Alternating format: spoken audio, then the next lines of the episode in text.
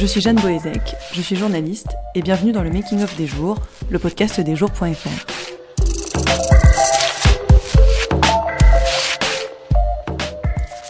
« 60 personnages, 41 affaires. Pour essayer d'y voir un peu plus clair dans les nombreux dossiers du pôle financier, les jours ont décidé de créer une infographie interactive. De Karachi à Fillon, chaque affaire est classée. Cet outil s'appelle le magouillotron. Camille Polony, bonjour. Tu as donc commencé mi-septembre une série intitulée À la poursuite de l'argent sale. C'est une enquête sur le pôle financier et la justice anticorruption, où tu écris sur les magistrats, les juges, les policiers spécialisés, en bref, ceux qui sont chargés de combattre la fraude fiscale, la corruption ou les marchés truqués. Et rapidement, en fait, tu as créé ce qu'on appelle le magouillotron. Est-ce que tu peux m'expliquer ce que c'est cet outil? Le magouillotron, c'est un outil, c'est une sorte d'infographie euh, dans laquelle on peut cliquer qui permet de savoir où en sont les affaires en cours qui sont traitées par euh, les juges financiers euh, à Paris. Par exemple, toutes les affaires de corruption, de marché public, de financement des campagnes électorales sont recensées dans ce tableau. L'idée étant de pouvoir se rappeler comme ça où on en est de la procédure, quelles sont les étapes qui restent encore à parcourir, est-ce qu'il y a déjà eu un procès ou pas, est-ce qu'il y en aura un, jour, et de pouvoir s'y retrouver dans ces histoires. Pourquoi est-ce que ça s'est appelé le magouillotron on a cherché, euh, on s'est dit que euh, un nom comme le corruptomètre, c'était trop centré sur les affaires de corruption et toutes ces affaires-là euh, financières sont pas forcément des affaires de corruption.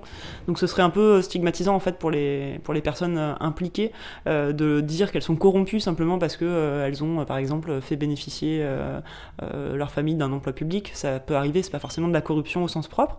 on s'est dit que on voulait une idée de mesure parce que finalement c'est un outil qui permet de savoir où on en est et euh, un peu de prendre aussi le, la mesure de toutes ces affaires-là qui sont traitées par la justice. Euh, donc euh, c'était autour de affaires au maître, affaires au tronc.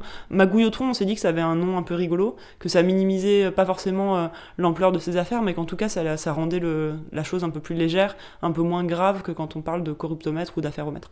Comment t'as eu l'idée du magouille au tronc en fait, j'avais construit un tableau pour moi, pour euh, mon travail quotidien, pour pouvoir m'y repérer, euh, avec des dates, avec euh, quelques résumés de certaines affaires, et puis un petit peu les étapes de procédure où on en était. Et je me suis dit qu'on pouvait en faire profiter tout le monde en rendant cet outil public et en essayant de construire quelque chose, un petit peu sur le modèle d'un chemin de fer ou d'une ligne de métro avec des stations, pour que toutes les étapes de la procédure soient détaillées, qu'on comprenne un peu mieux comment les procédures se passent, et aussi qu'on sache dans chaque affaire où on en est. Est-ce que du côté des lecteurs, le magouillotron, il vient pas justement les aider à ne pas perdre le fil dans ces affaires oui, en fait, euh, c'est hum, quelque chose dont on m'avait parlé, y compris des amis journalistes euh, m'ont dit, mais au fait, cette affaire-là, des affaires très anciennes, comme l'affaire de Karachi, comme euh, même l'affaire du financement libyen supposé de la campagne de Sarkozy en 2007, c'est des affaires dont on entend parler à un moment, on connaît leur déclenchement, on connaît parfois certains développements quand il y a une perquisition, quand il y a une audition, quand quelqu'un est mis en examen, on, sait que ça arrive, mais ensuite, entre le moment où ça commence, le moment où des personnes sont mises en examen, le moment où elles sont jugées,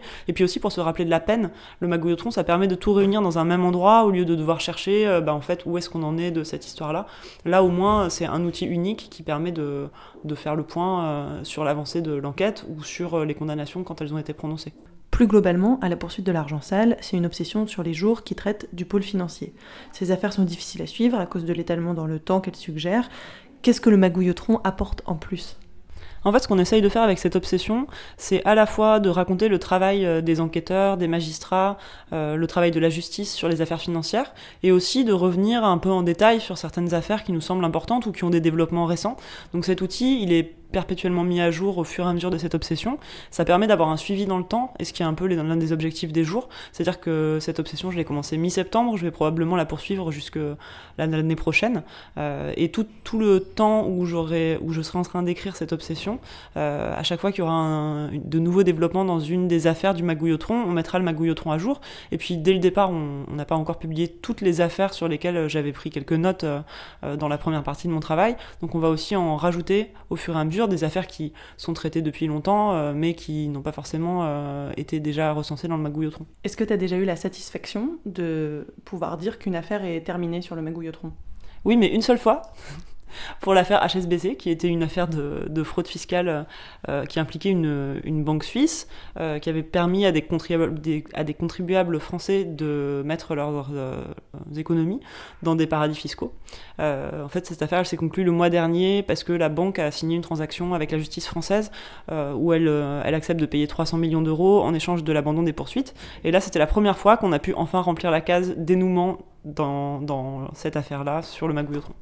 Pourquoi est-ce que tu as eu envie, euh, sur cette euh, nouvelle enquête, de travailler sur euh, le parquet national financier?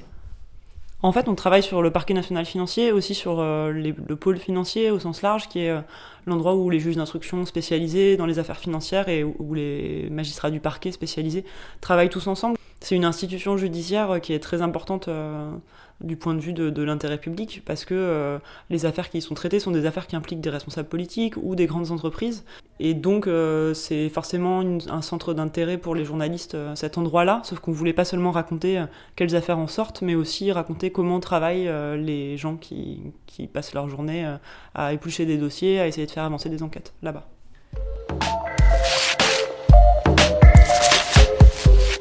Ce deuxième épisode du Making of des jours est terminé. Le magouillotron est disponible sur lesjours.fr dans l'obsession à la poursuite de l'argent sale.